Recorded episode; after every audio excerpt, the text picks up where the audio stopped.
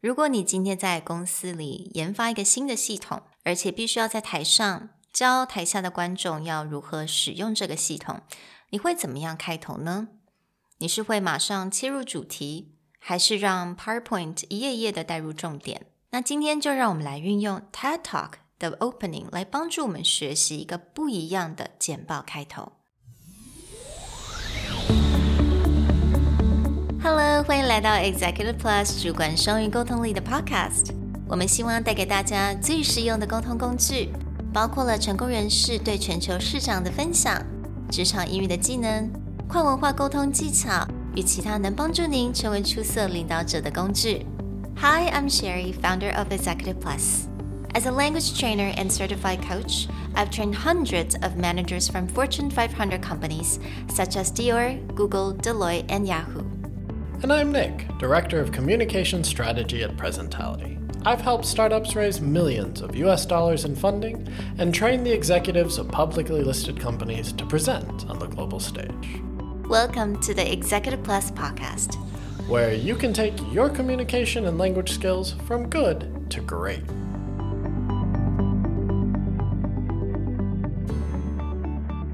Hey everyone, and welcome back to the Executive Plus podcast, episode 60. In this episode, we're going to continue our series on how to open presentations strong. And we're going to be talking about how to open a presentation that is meant to educate your audience. 那在我们进入我们今天的单元之前，想要跟大家先说一下，就是希望大家能够多多的，比如说关注我们的 podcast，还有分享我们的 podcast，或者是到 Apple Podcast 上面帮我们留一个言，还有给我们五颗星星，really really appreciate that。那所以今天呢，在第六十集，我们就要继续的我们那个简报开头的单元。那今天要着重的就是在 educate 这个部分，比如说你要去教别人一个新的系统，或者是要去教育别人一个新的论点，不管是怎么样的，类似像这样的 presentation，我们都可以学习一下，从 TED Talk 他们的 opening 了解到该怎么样做一个比较让人家意想不到的 presentation opening。As Sherry said, education style presentations can actually be one of those places where you can really show your strength or really show a weakness. Meaning, a lot of people will think of education styled presentations as something that they went through in high school or college where someone just drones on about a topic that they think is interesting but doesn't necessarily compel or grab you. So, when starting out an education type presentation, it's really important to start strong with some kind of hook some way to really grab someone's attention. TED Talks are great examples of this, where a really great TED speaker will open with some kind of compelling or really interesting story or idea to grab people's attention. So, today we're going to share a few lessons or a few ways that you can start out your presentation strong when your job is just to educate a group of people within the company on something new. Maybe it's a new plan, a new idea, a new project, or new software. So 在 TED Talk，我相信大家对 TED Talk 都不是很陌生。那你会发现，他们刚开始一定会有那个演讲者，他一定都会问一个问题。You know, it could be a very compelling question, or it could be like a very surprising fact we're going to share with you three easy ways that you could start off your education type presentation in a TED style. The first type of hook, the first type of compelling statement you can make is something Sherry just covered. Offer interesting data or insight that you have gained on this topic but we'll actually show you how it works within our own examples. You can think a lot of times when it comes to a TED Talk, if you have a very scientific speaker, say Hans Rosling, would open up his presentation usually with a statistic or some data that would get you thinking about the scale of an economic problem. So, anytime that you use data or statistics, it's a good way to grab someone's mind with just the scale of these things. Now, would you say that these kind of data or skill would be something that has to do with the audience's life? Sometimes it can do with the audience's life, but it should be a number that they can somehow connect with. Mm. One mistake a lot of people use with data is there's not a context or your audience doesn't have the background knowledge in order to understand why that's a relevant statistic. So, in the case of someone like Hans Rosling, he'll usually start with a lot of numbers that are easily digestible by the audience. Like he might talk about world population growth. 60 years, this was the world population, and here's why. Today, this is the world population, and here's why. It's a number that people don't need a lot of background to understand why he's about to talk about that. And then once he's created that context, he'll go and use some kind of economic terms or economic thought to talk about why is there a shift. But he won't start by just throwing a bunch of numbers that the audience has no context for.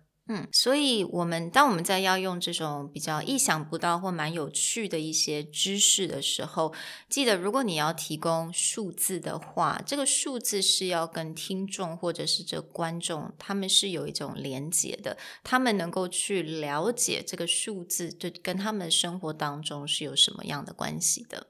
The second way that you can think about opening your presentation is by asking a compelling or provocative question. Basically, a question that is designed to make someone think more deeply. Now, a good example of this that a lot of people will ask is think about the future 50 years from now. Not do you think there'll be flying cars or think but think very concretely what is something you do today that you think in 50 years will drastically change? And what does that look like? This kind of question really gets people thinking. Mm. Another way to do that is also ask a question that people think they have a basic answer for and then question them on it. So in a speech given by Nicholas Tse, the actor at the Hong Kong University of Science and Technology, he was giving a talk and he asked the audience, Who wants to succeed? And of course, most of the audience will raise their hand. And then he immediately followed that up with, Who's lying? And then he gets into his point that most people say they want to succeed, but very few people do the work to succeed. They understand their strengths, they understand their weaknesses, they understand where they can fit in a market. It's one thing to say I want to succeed, it's another thing to do the work. And that's how he starts off his talk. 那另外一种问题，你可以问比较煽动的一种问题，比较 provocative 的问题，它可能是大家平常觉得他自己知道，那你可能就可以去反问人家：“你真的知道吗？”还是比如说刚刚 Nick 所讲的，嗯，他刚举了一个例子，也就是呃一个。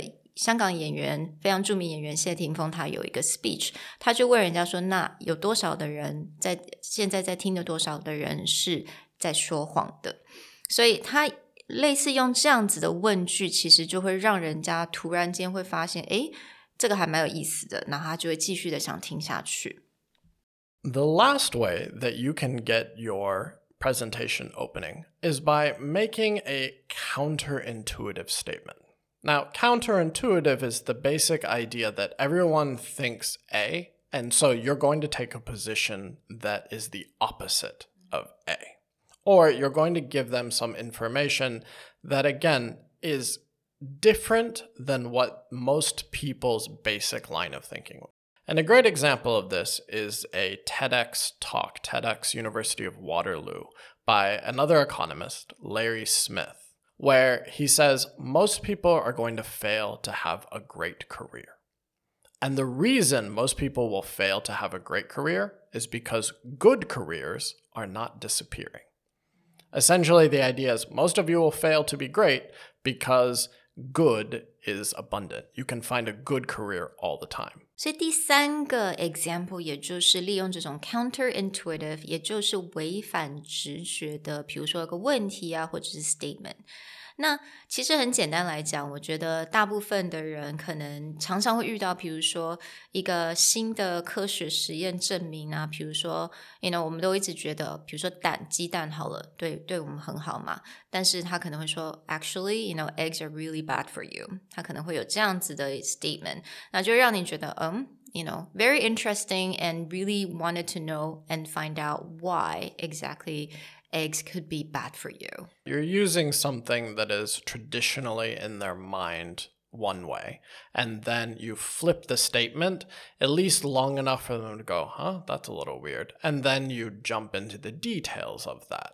所以我们来利用这个 hook 到我们的一个真正的一个，比如说你平常在公司可能会需要做的 example。 那我们在 opening 有没有提到？比如说，好了，现在你已经你有写了一个新的软体，一个 software system，那你必须要在这个公司要做 implementation，那你要教所有的员工要怎么样去使用这个新的 software。所以通常像类似像这样 presentation，很多人就会做很多 screenshot，you know，开始马上一进切进去。一进入这个 presentation 就是在教学，就叫一页一页的啊，PowerPoint 就这样一一页页带过去，然后就开始就进入这个 lesson。那其实在这之前，我们都应该想想要怎么做一个比较 interesting 的 hook。So 我们刚刚有讲到，比如说我们刚刚讲到了嘛，嗯，offer some interesting data or insight。那如果我们用这样子的方法的话，我们可以说，Do you know we wasted sixty minutes a day doing busy work using our current software system？你就可以 point out 说，现用现有的 software system 其实是很浪费时间的。那我们总共浪费了多少的时间？你把这个数字说出来，让呃听的观众可以真的是感受得到，说天哪，原来我每一天浪费了这么多的时间在用现在的 system。或者呢，你也可以说，Do you know we could have been saving fourteen thousand minutes a year perfecting other important tasks? Again，你也是用数字，但数字你可能加起来，比如说你一天浪费六十分钟，那一个礼拜加起来多少？一个月加起来多少？一年加起来多少？你用这种数字，真的让人家可以感受到，原来我浪费这么多时间在这上面，那我可以把这个时间用在别的地方，所以。我一定要来学学这个新的系统。Right. Now, this may just seem like an example, but I can give you a real life time that this is used. I've been working with a medical startup that helps hospitals fix minor inefficiencies in their system. And one of their products has been doing exactly this, saving time. They say that on average, when you go to a clinic to visit a doctor, the doctor spends about 30 seconds downloading your medical information from the National Health Insurance database before talking to a patient. Now, 30 seconds doesn't sound like very much time, but then you think about in an average three hour clinic, a doctor will see more than 50 patients. So that means that 30 minutes of a three hour clinic is a doctor just downloading information, not talking to patients, not fixing the problems, just downloading information. Using data and numbers this way, it becomes a compelling pitch to an investor to where it's like, why are we spending so much time downloading and not talking? Mm, exactly.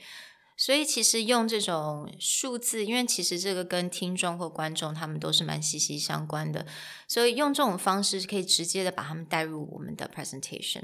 那嗯，关于数字这个部分，其实我们在之后的 episode 还会再多讲，就是教大家该怎么利用数字来说故事。So you know, if you want to know more about the numbers and how to use numbers to tell stories, you know, stay tuned to our podcast because we're gonna get into that.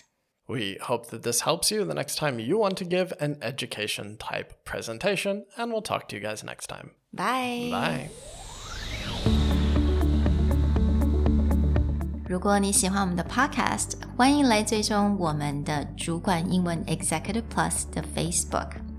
那也可以写信到我们的信箱 yourcareerplus at gmail.com。